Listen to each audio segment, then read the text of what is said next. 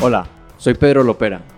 Con Libertanca abrimos este espacio para hablar de capitalismo sin vergüenza y ofrecerte el conocimiento de grandes invitados y argumentos que te serán útiles. Presta atención y disfruta. Gabriel, Juan David, ¿cómo vamos? ¿Bien o no? Bienvenidos muchachos, la verdad muy feliz de que estén acá en Capitalismo sin Vergüenza. Un honor, la verdad. ¿Cómo van? Muy bien, Pedro, muchas gracias por invitarnos. Es un gusto para nosotros estar aquí y bueno, eh, dispuestos a hablar de temas que nos interesan a todos. Hola Pedro, gracias por invitarnos. Juan, un saludo, eh, un gusto compartir contigo otro espacio. Aquí estamos a disposición y con todas las ganas de hablar de capitalismo sin vergüenza. Excelente. Muchachos, yo los quise invitar a ustedes dos específicamente para el capítulo de hoy porque ustedes son muy, muy conocedores. Ustedes tienen mucha información y la verdad da cuenta de una forma muy entretenida. Pues yo me divierto mucho escuchándolos hablar. Entonces, em, hoy me gustaría que tocáramos un tema muy importante y es un poco de historia del capitalismo, pero no es historia como, año, pues no, no, no, hacerlo aburrido. La idea es que conversemos bacano. Me gustaría que hiciéramos una línea de tiempo, o sea, de dónde viene el capitalismo, cómo, pues, cómo era antes de que hubiera capitalismo, después cuando empezó a ocurrir, qué, qué ha significado eso, pues como qué ha ocurrido hoy en día, pues si, me entienden. Entonces, em, como para que arranquemos, yo siempre tuve la duda, como, bueno, a ver, antes de que hubiera como grandes, pues como empresas, y como ven, yo te contrato y somos varios y producimos tal cosa y tal otra, las personas como, pues, ¿qué hacían exactamente? O sea, por ejemplo, si yo hoy me despertara hace ya bastantes años y estuviera en una familia típica, ¿qué estaría haciendo mi mamá? ¿Qué estaría haciendo mi papá? ¿Yo qué estaría haciendo a mis 21 años si hubiera nacido antes de que hubiera capitalismo? Entonces, ¿quién quiere? ¿Quién quiere arrancar con eso? Eh, como quieran. Arrancados, arrancados. Eh, listo. Como vos bien decías ahorita, pues la, historia de la humanidad rara vez eh, se cambia de la noche a la mañana, ¿cierto? O sea, las fechas nos sirven para llevar un registro histórico y se conmemoran las fechas, los cumpleaños, los aniversarios, las independencias, las ideas, los logros, pero los cambios, los cambios profundos, sociales, históricos, nunca o muy rara vez se dan de la noche a la mañana. Entonces, no es que de un día para otro no hubiese capitalismo y, digamos, hoy es miércoles, mañana jueves ya empezó el capitalismo, ¿cierto? Es algo que hay que empezar a considerar inicialmente. Y, otra cosa muy importante, creo yo, es como comparar cualquier cosa que vayamos a estudiar, a observar, a, conversar, en este caso el capitalismo, la libertad económica, si se quiere, con lo que había antes o con otras alternativas. Uno no, no debe, uno sí puede, pero uno no debe creo yo, como considerar ideas en abstracto, al menos en Libertad nos cuidamos bastante de eso y una de nuestras premisas es comparar todo lo que vamos a criticar con algo más. Entonces, podemos, siguiendo como esas dos, no sé, orientaciones o propuestas, podemos pensar de pronto en comparar el sistema actual, si le podemos llamar capitalista, del libre mercado, en mayor o menor medida, con lo que había antes y antes de lo que tenemos ahorita, pues a esa era de la humanidad o a ese periodo de la humanidad, no sé si le pueda llamar era, Juan, eh, se les llamaba Edad Media, ¿cierto? Entonces voy a responder tu pregunta muy rápidamente desde ahí. Eh, comparemos que, cómo era la vida cotidiana de un ser humano en la Edad Media con la vida cotidiana de un ser humano en la edad contemporánea, hoy. Mm, y pues para empezar, el promedio de vida era de más o menos 30 años, ¿cierto? El que vivía más de 30 años era un afortunado de la vida. El que tenía 15 años ya, había, ya estaba pasando por la mitad de su vida. A esa edad posiblemente ya tenía varios hijos, ya había perdido varios hijos. Eh, su madre, su, eh, la madre de sus hijos posiblemente eh, pues perdió a varias personas, a varios hijos dando a luz o durante el embarazo. Y había perdido varios dientes también. Claro, es que esa era la, esa la realidad de la, de la, de la Edad Media, eh, Pedro. Eh, vivíamos poco, vivíamos mal, vivíamos enfermos y vivíamos con hambre. Y posiblemente alrededor del 90 o 95% de la población mundial vivía en esas condiciones. Eh, no sabía leer ni escribir, no iba a viajar más de dos o tres kilómetros en toda su vida del punto de donde nació. No viajaba más de dos, tres, cinco kilómetros a la redonda del punto donde nació y solo sabía hacer alguna cosa, lo que su padre o madre le enseñó, porque eso era lo único que sabían hacer. De manera que las personas diga uno, pues de, de, lo que hoy llamamos Occidente en la Edad Media, eh, eh, su vida estaba determinada por el oficio de su familia que llevaba repitiéndolo o haciéndolo durante muchas generaciones. Entonces, hoy el mundo lo dividimos y lo clasificamos en, en nivel de ingresos, en pobreza, en riqueza. Eh, en, la Edad Media el mundo se clasificaba según la, ocupación de cada familia, de los gremios, de las personas. Entonces había zapateros, lecheros, eh, talabarteros, carpinteros, campesinos y uno estaba casi que condenado desde el día en que fue concebido o desde el día en que nació a ese oficio. Uno no podía escoger, no, no había de dónde escoger. Y ojo, no es porque hubiera alguna autoridad opresora que prohibiera eh, la libertad de oficio.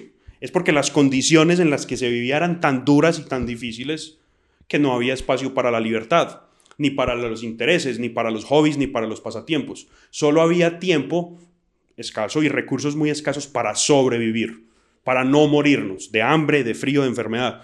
¿Vos qué le agregarías, Juana, a esta, estas observaciones?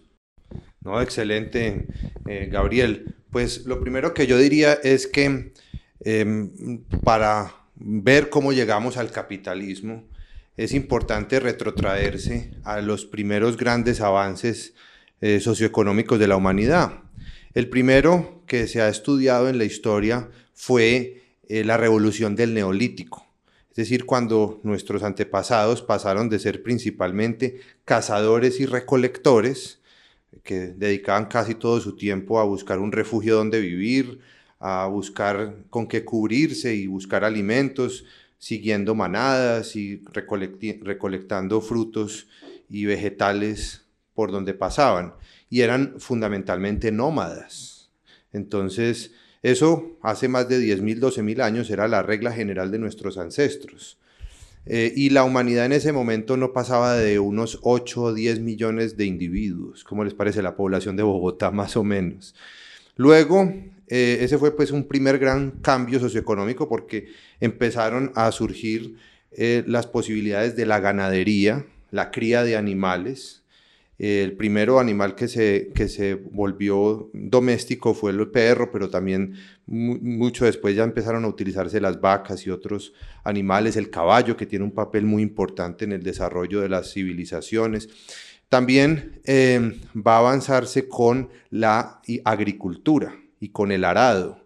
Y de ahí van surgiendo las primeras formas eh, de apropiación de derechos de propiedad, porque lo que producían, y generalmente no eran derechos de propiedad individual, sino propiedad colectiva, los humanos andaban en hordas y en grupos muy numerosos, en tribus, fratrías, familias, y después ellas se fueron, digamos, eh, intercambiando aquello que producían con lo que producían otros grupos. Y ese es el origen muy, muy precario del comercio y después se van a ir especializando en aquello que eran más eficientes. Y ese es también el origen del principio de especialización y de la división del trabajo, que todos esos son componentes que después van a, a fraguar en el capitalismo. Entonces, eso va a permitir aumentar la dieta de los seres humanos, aumentar la productividad, la esperanza de vida va a mejorar en eso que pasó hace más de 10.000 años. Y, y así, digamos, va a haber eh, las primeras ciudades entre los sumerios hace más o menos unos 6.000 años y ahí es donde empieza la historia, porque antes de eso era la prehistoria porque no había escritura, con los sumerios se inventa la escritura o se desarrolla, pues que se sepa con las tablillas de barro, donde están los primeros registros, y después, eh, muchos siglos después, ya vamos a tener otro gran cambio, que es la era de los descubrimientos geográficos, entre el siglo XV, siglo XVI, descubrimiento de América, descubrimiento del el Pacífico, la integración de todos los continentes habitados del planeta, en los cuales eh, los pueblos hispánicos de los que descendemos nosotros eh, desempeñaron un papel clave.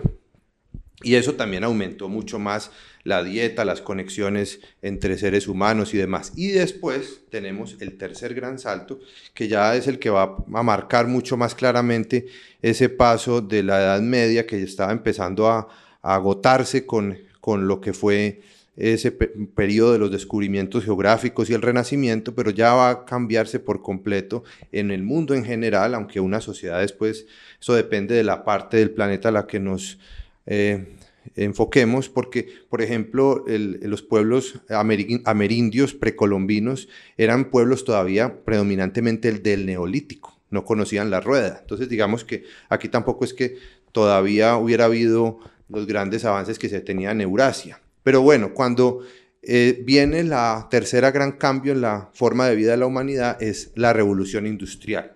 Aproximadamente hacia el año 1780 en Inglaterra tiene sus orígenes con, eh, la, con eh, la máquina a vapor y con el telar mecánico. Y ahí van a constituirse y fraguarse una serie de elementos que venían antes del comercio, del principio de división del trabajo, pero y de la propiedad, pero ya integrados en un sistema de lo que conocemos como capitalismo, en el cual lo que prima es eh, el, aspecto eh, mental, la estimación eh, a precios de mercado de los bienes de capital, es decir, de las cosas útiles para producir. De ahí viene la palabra capitalismo, del latín caput. Y entonces ahí empieza, digamos, hacia 1800, ya durante todo el siglo XIX, una revolución en la calidad de vida que aumenta enormemente la disponibilidad de, bienes, de productos, de servicios y adicionalmente un avance muy grande en salud. Y ahí es donde tenemos que poco a poco vamos a ir teniendo un aumento en la esperanza de vida, lo que decía Gabriel antes del capitalismo, entonces las condiciones. Pero ahí, digamos, van centrando y al principio no hay un capitalismo, digamos, como hoy más o menos lo entendemos. Al principio aparece un capitalismo fisiocrático, capitalismo incluso mercantilista. Toda esa historia la pueden leer en Elie Herscher, que es un historiador económico de Suecia, que tiene toda esta, esta explicación sobre cómo se fue haciendo la transición de un capitalismo mercantilista, que era el que predominaba en la época de los descubrimientos geográficos, a un capitalismo de libre mercado y ahora lo que tenemos en el mundo es una mezcla de ambas y sabemos dónde hay o no hay capitalismo en índices como por ejemplo el índice de libertad económica que nos muestran el mapa dónde hay y dónde no hay. Vení, Juanda, y antes de que pasara eso, o sea, la revolución industrial como la mencionaste, o sea, antes de eso, hablamos de que las personas, por, ejemplo yo a mis 21 años ya estaría como a 9 años de, morirme. Pues no, necesariamente antes de eso, tal vez vivía un poco más, pero lo que quiere decir es, bueno, ya hablamos un poco de lo que hace la persona promedio, o sea, eran oficios muy sencillos, que el zapatero, que el, el, el herrero. Si yo, por ejemplo, hubiera querido, digamos, generar más ingresos que la mayoría de las personas. O sea, si yo hubiera querido, sí, tener más oportunidades económicas que los demás, en esos años tipo siglo XV, siglo XVI, siglo XVII, ¿qué hubiera tenido que hacer? O sea, o, quiénes, quiénes eran los que vivían bien en esa época, porque obviamente hablamos de que la mayoría pues tenían pocos dientes y, y ah, pues tenían trabajos muy sencillos, pero quiénes vivían bien en esa época y si yo hubiera querido llegar a ese punto, ¿qué hubiera tenido que hacer? Primero, una ínfima minoría vivía, entre comillas, bien. ¿Qué es vivir bien? Pues si lo comparamos con cómo vivimos hoy, eh, nosotros hoy vivimos mejor que un faraón egipcio o que el rey Luis XIV de Francia en esa época, porque tenemos acceso a una mayor disponibilidad de bienes, de servicios, de eh, cuidados en salubridad, educación, eh, conocimiento, información, una gran cantidad de cosas. Entonces, en aspectos materiales, digamos que en términos generales se vive mucho mejor. Eh, pero los que vivían mejor en esa época, era una ínfima, minoría y en el sistema, pues por ejemplo, feudal o los sistemas de castas en la India o los sistemas de la China feudal, dependiendo del lugar o los pueblos precolombinos eran una pequeña élite y generalmente si tú nacías en esa élite y, morías en esa misma élite y lo mismo si nacías campesino o, o esclavo, que también era muy común la esclavitud dentro de los pueblos, eso es algo que se ha venido cayendo precisamente en la era del capitalismo, que ya ha caído cada vez más en desuso el, la esclavitud y la servidumbre, que es una forma semi-esclava. todo eso ha ido desapareciendo. Entonces, em, digamos que la, la, generalidad, o sea, la, la posibilidad de que uno le tocara vivir en esas condiciones tan precarias y con tanta escasez era muy alta. Ya el que de pronto le tocara nacer en esa pequeña élite era de pronto alguien demasiado excepcional. Y sí había gente que vivía mucho, de 80, 90 años, pero era muy raro. Y eh, lo que pasa, lo que bajaba mucho la esperanza de vida, el promedio de la población, era mucha mortalidad infantil. La mortalidad infantil no ha hecho sino caer en estos últimos siglos de la mano de adelantos en la higiene, en la medicina, en las vacunas, etc. Pero no sé, Gabriel, si tienes otros... No, eh, sería elaborar sobre lo que Juan, Juan ya viene diciendo. Eh, para vivir bien comparativamente, porque pues vivir bien es algo muy relativo al tiempo y al espacio, eh, había que nacer en, en una élite social minoritaria. Otra cosa que yo le agregaría es que hoy, eh, en una era de libertad económica y capitalismo, mucha más gente vive bien comparativamente de la que vivía bien, eh, digamos, antes, antes de los albores del, capitalismo como, como lo conocemos eh, ahorita. Y solo para, para desarrollar algo que, que, venía diciendo Juan en cuanto a la línea de tiempo que tú preguntabas también, entonces tenemos una prehistoria, antes de que eh, tuviéramos símbolos y escrituras y alfabetos. Luego comienza la historia con una antigua, eh, en donde hubo mucho crecimiento y desarrollo. Estamos hablando de los albores también de Occidente, Grecia, Roma, la cultura grecorromana, eran tiempos de expansión.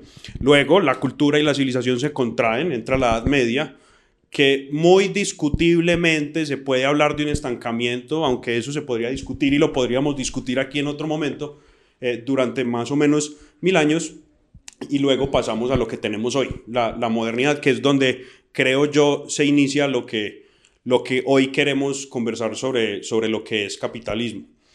Si en la Edad Media vos querías, para responder tu pregunta, Pedro, tener otras fuentes de ingresos, eh, eh, no bastaba con querer, como basta hoy, ¿cierto? Son cosas tan sutiles que damos por sentadas como que querer algo ya basta a veces para poder tenerlo. Eh, en la Edad Media no se trataba de eso y no teníamos un montón de instituciones que hoy damos por sentadas. Derechos civiles, individuales, de libertad, de igualdad ante la ley, de propiedad. Eh, ni siquiera éramos sujetos de ley, no éramos ciudadanos, sino que éramos siervos, lo que tú decías ahora, Juan, que era un concepto muy extraño de servidumbre eh, de la Edad Media que había que, rebatió el concepto de esclavitud, que era un concepto incluso anterior a ese de servidumbre, más, más criticable todavía.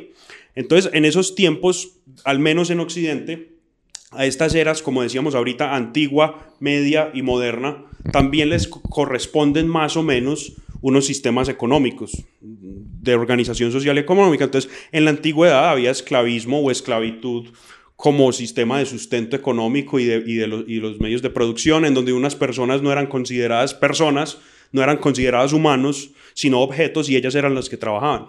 Luego viene este Señor Jesús Cristo y dice que eso está mal, ¿cierto? Y dice que todos somos iguales ante Dios y que todos somos personas. Entonces eso, eso rebate la idea de esclavitud, pero esta se reemplaza por el de siervo y servidumbre, que es un...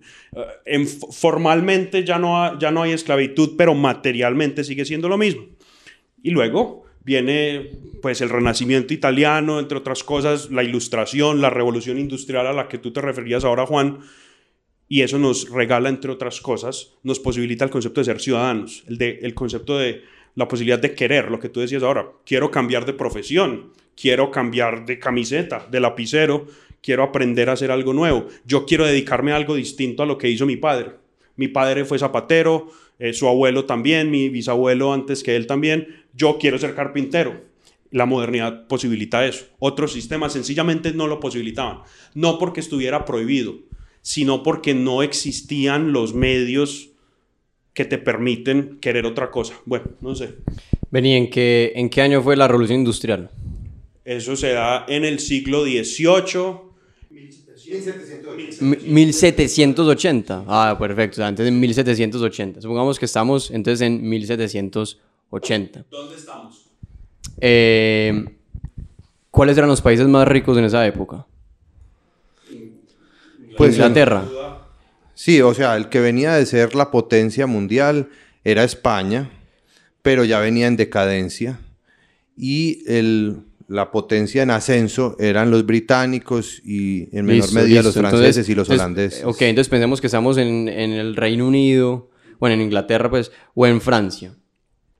Em, ¿Qué diferencias encontramos entre la persona promedio que vivía en 1780 en el país más rico del mundo, supongamos que era el Reino Unido, pues que era uno de los más, ricos?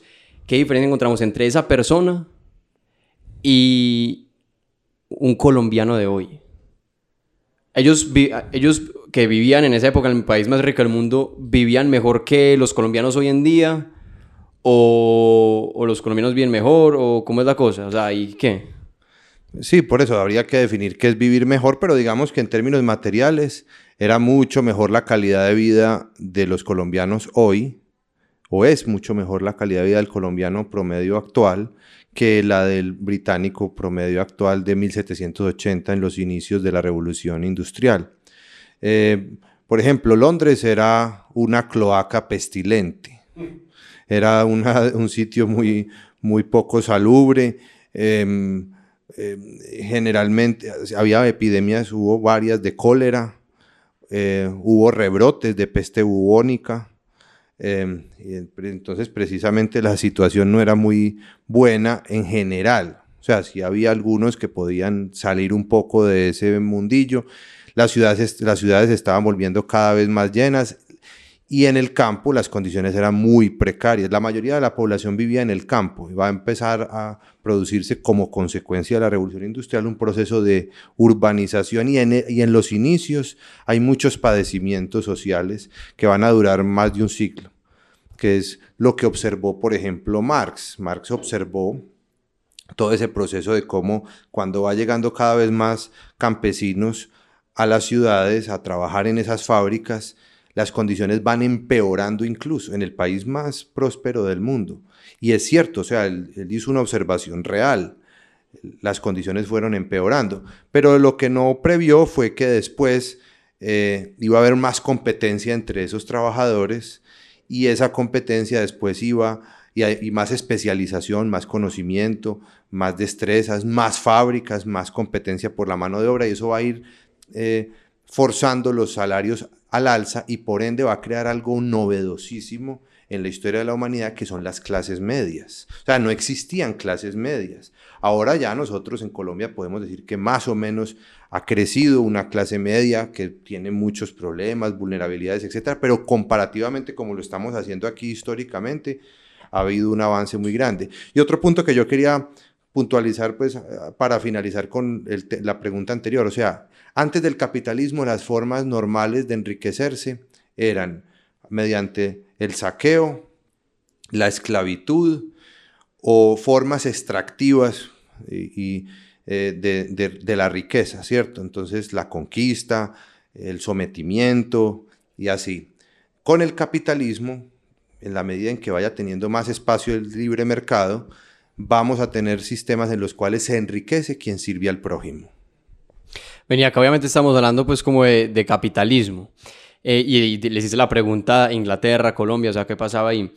¿Qué ventajas tiene hoy el colombiano que le sean atribuibles al capitalismo que de pronto esa persona en Inglaterra antes del capitalismo no tenía?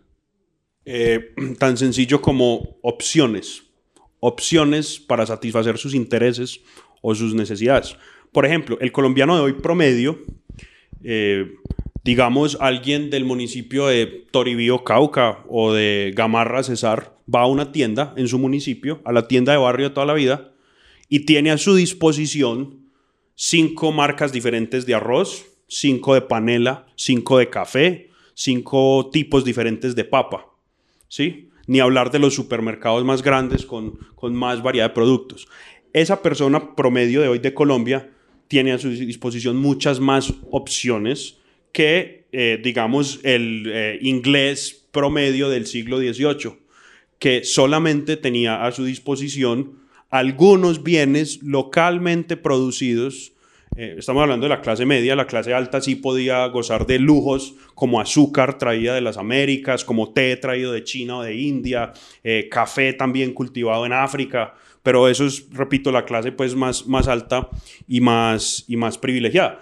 El, el, digamos, inglés promedio de, finales del siglo XVIII solo podía, pues en, en la tienda de su cuadra, de su barrio, había productos eh, disponibles localmente. Y en Inglaterra no es precisamente pues, la tierra más fértil que hay en el mundo, ¿cierto? Allá crecerán papas, eh, nabos, eh, cebollas y zanahorias.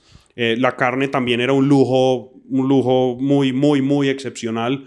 Em, entonces, sí, para responder rápidamente es opciones. El colombiano de hoy promedio tiene muchas más opciones que el inglés de hace 250 años promedio. Hay que recordar otra cosa que aquí insistimos mucho pues en Libertad aquí en todos estos espacios y es que la historia de la humanidad es la historia de la escasez. Esa es la, el denominador común de la humanidad, la escasez, el frío, el hambre, la necesidad, la falta de satisfacción de mis necesidades, de mis anhelos, de, de mis objetivos. Esa es la regla general.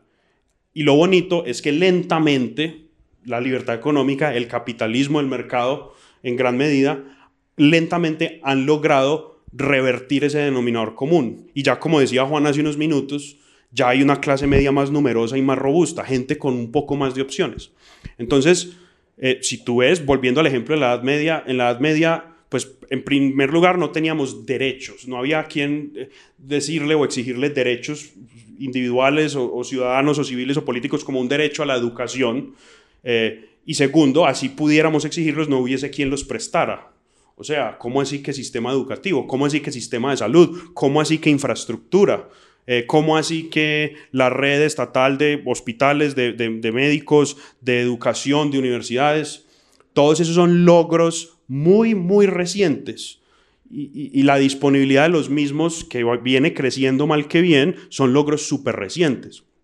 Eh, entonces, eh, bueno, y otra cosa es que el Estado no siempre ha estado ahí, que eso es otro, otro tema que podríamos desarrollar después, es cuál es la función del Estado, pensando en el comentario pues de que te hacía el profesor vez cuál es el rol del Estado, cuál es la función del Estado y qué tiene que ver una productora de gaseosas con el sistema de educación. Lo único que yo podría decir, hombre, qué bueno que esa persona en esa vereda tiene opciones de, de gaseosa, porque la mayoría de seres humanos que han vivido en la humanidad jamás jamás tuvieron la opción de tomarse una gaseosa.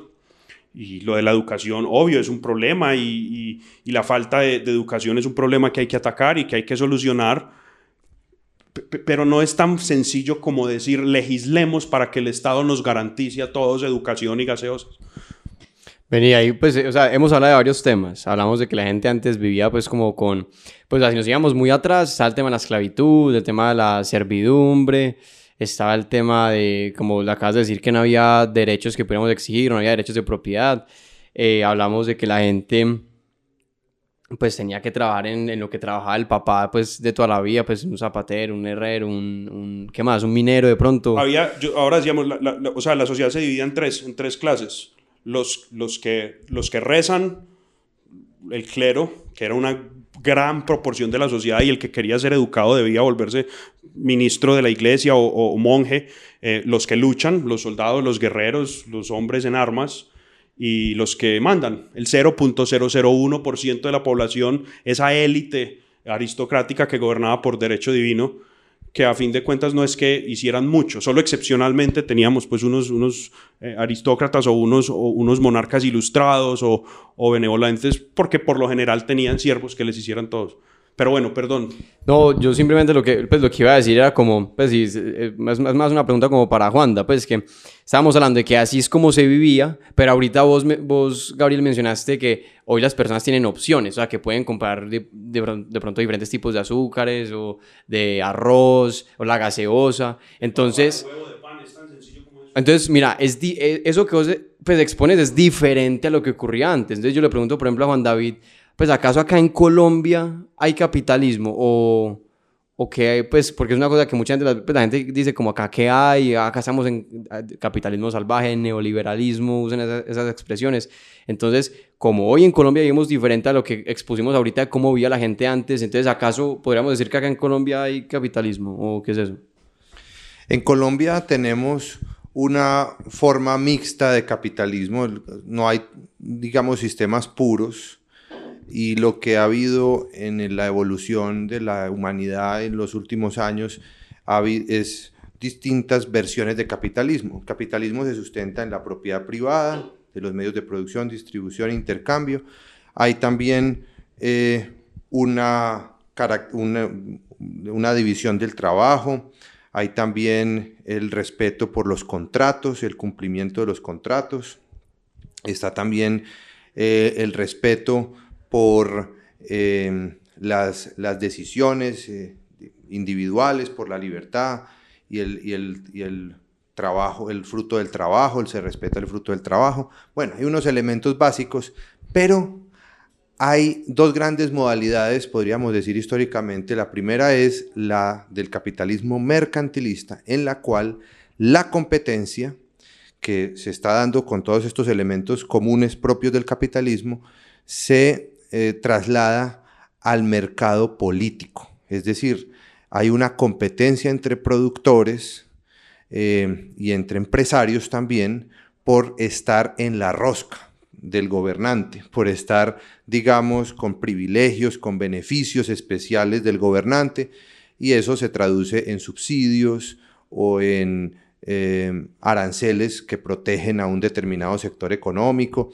Eso es un capitalismo mercantilista. Esa fue la primera forma de mercantilismo de la época de los descubrimientos geográficos y de las ciudades comerciales europeas, etc. Y ahí fue evolucionando a eh, lo que vivimos en la época colonial en América. Nosotros tenemos todavía muchos rezagos de ese capitalismo mercantilista en el cual la competencia no se da tanto en el mercado económico por calidad y precio, sino en el mercado político por privilegios, beneficios y dádivas del gobernante, ¿cierto? Entonces, por eso eh, nosotros no tenemos todavía un capitalismo de libre mercado, que es la otra modalidad en la cual la competencia no se da en el mercado político por privilegios y beneficios, sino en el mercado económico por eh, calidad y precio y en la que el que digamos es el, el protagonista en el capitalismo de libre mercado es el consumidor, es el consumidor el que determina lo que quiere, las elecciones, y el productor, el empresario siempre está buscando la manera de satisfacer al consumidor y que el consumidor vote por sus productos que ofrece en el mercado. En cambio, en el capitalismo mercantilista, el que predomina es el político. Es el político o el empresario con conexiones políticas. Y ese empresario con conexiones políticas suele cerrar el mercado a unas pocas opciones, oligopolios, o a una sola opción, monopolios producidos por el Estado. En cambio, el capitalismo de libre mercado no tiene monopolios o los monopolios, digamos, son eh, rotos por la competencia misma. Cuando un empresario se empieza a enriquecer mucho, eso inmediatamente envía a los demás productores y empresarios la información, la idea de que allá hay muchas opciones, de que hay muchas oportunidades y entonces ellos se ponen a trabajar por eso. Y en el índice de libertad económica se puede ver, eh, tanto el del Fraser Institute como el del Instituto Heritage. Eh, también se puede ver en el índice de facilidad para hacer negocios del Banco Mundial. Y ahí se puede ver que Colombia es un país mediocre, o sea, no es un país que tenga, o sea, tiene espacios dependiendo del sector en el que puede haber más predominio del capitalismo de libre mercado, pero hay otros espacios y otros sectores por ejemplo, el educativo. El educativo es un sector altamente intervenido por el Estado o el sector financiero, o el sector de las gaseosas también podríamos. Hay muchos sectores donde no es tanta la, libertad de, competencia, sino que predomina más es una visión mercantilista, restringida, no significa que no sea capitalismo. Sí es capitalismo, lo que pasa es que es un capitalismo de amigos, es un chronic capitalism, como otros lo han dicho en inglés, pero no es realmente el free market, el capitalismo de libre mercado, la libertad económica que nosotros promovemos en Libertank y que es eh, el camino que han seguido los países exitosos para volverse inmensamente prósperos en cuestión de pocas décadas y generaciones que han logrado darle un viraje espectacular a sus países implementando políticas de capitalismo de libre mercado, que no es tampoco eh, puro. Vemos en los primeros niveles a Suiza o a Hong Kong o a Singapur o a Australia, Nueva Zelanda, Canadá, pero allá también hay espacios de alto intervencionismo y a veces de cierto mercantilismo.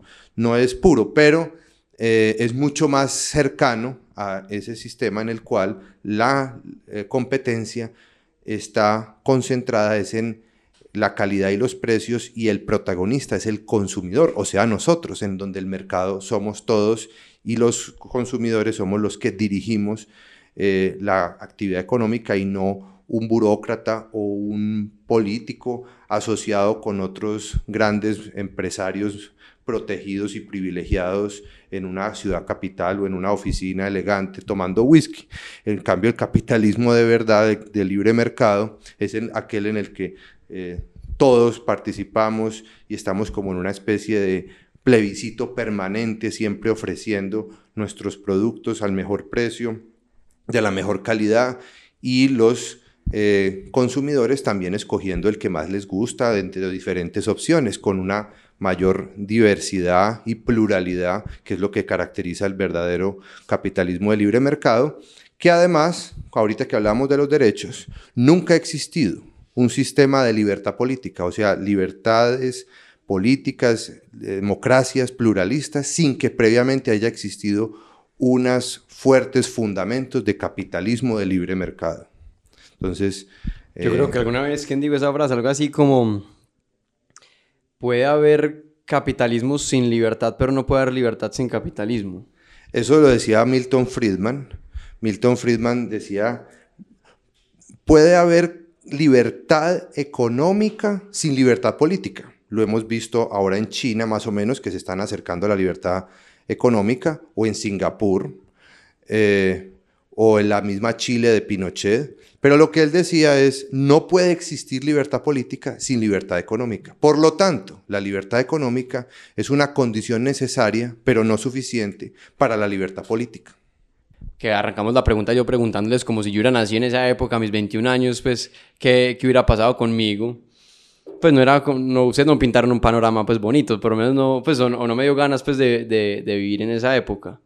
Pero en todo caso, lo que entendí es que aunque hoy se ha logrado construir por medio del capitalismo más oportunidades, pues, o más opciones, eh, más arroz, más, más azúcar, como le estábamos diciendo, o azúcar, pues que por sí que eso había gente que no, no nadie podía acceder a eso, eh, todavía falta, que es lo que está ahora diciendo Juan David, pues porque no hemos realmente tenido libre, un libre mercado capitalista, sino que ha sido otro tipo de capitalismo en donde ha habido mucha intervención, pues como muchos favores por abajo de la mesa y, y es de pronto sin duda algo que que nos diferencia a muchos otros países a los que muchas veces aspiramos a hacer. ¿Ok? Claro, claro, estoy de acuerdo con todo lo que estás planteando y, y, eso es algo que no podemos dar por sentado. Pues, el precio de la libertad es su eterna vigilancia, decía alguien, una mente muy poderosa por ahí.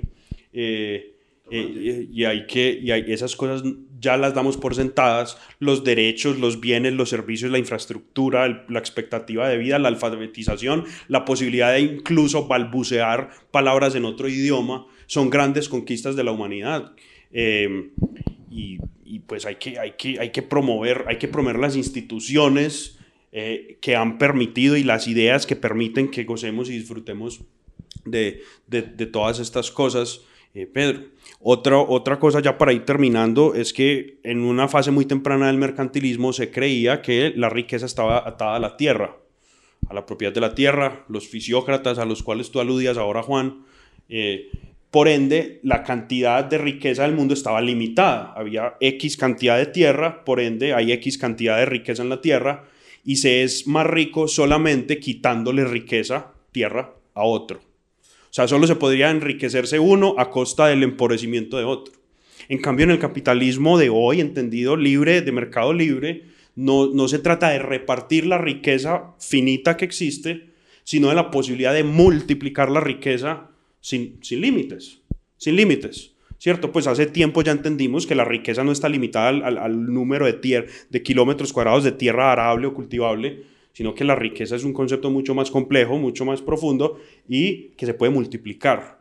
Y nos podemos hacer ricos sin tener necesariamente que empobrecer a otras personas.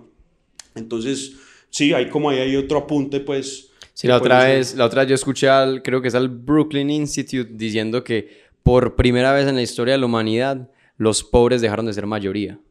O sea, sí, somos la, podríamos decir que somos la primera generación en la historia de la humanidad, o sea, con todos los muchos millones que han existido a lo largo de la historia, que puede decir que hoy la mayoría no son pobres. Obviamente hay muchos pobres, pero ya no son mayoría. Y eso sí, para mí es loco. Y creo que, no, no, recuerdo si fue el Banco Mundial o la ONU, una de las dos, digo que aproximadamente en el año 2030 el hambre va a ser erradicada. Y donde todavía hay pobreza es donde menos capitalismo hay. Por ejemplo, África. En África. Miren Zimbabue. Pues no sé, miren Zimbabue, cómo es Zimbabue hoy, cómo es Cambodia hoy, ¿cierto? No sé, ahí hay buenas, buenas lecciones y buenos indicios que como, como nación, como sociedad, como Colombia, como colombianos podríamos eh, aprender y, y, prestar atención. Y también hay buenos ejemplos de buenas prácticas que deberíamos este, seguir e imitar.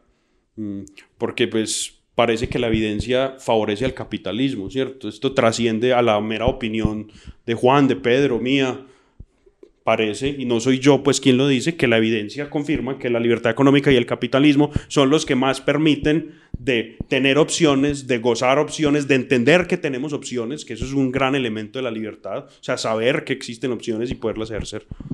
El capitalismo tiene un problema y es que cuando se lo compara con sistemas ideales como el socialismo en el plano teórico ideal, pues es pierde porque en cambio el capitalismo es una aplicación de la realidad y que es la que siempre es imperfecta. Entonces el capitalismo es un manejo de la realidad y siempre tendrá problemas. Entonces el capitalismo lo que eh, podríamos, parafraseando a Winston Churchill, que decía que la democracia es el peor de los sistemas, exceptuando todos los demás conocidos, algo podríamos decir del capitalismo. Es el peor de los sistemas, tiene muchos defectos, problemas, está en constante adaptación, exceptuando todos los demás sistemas conocidos. Brutal.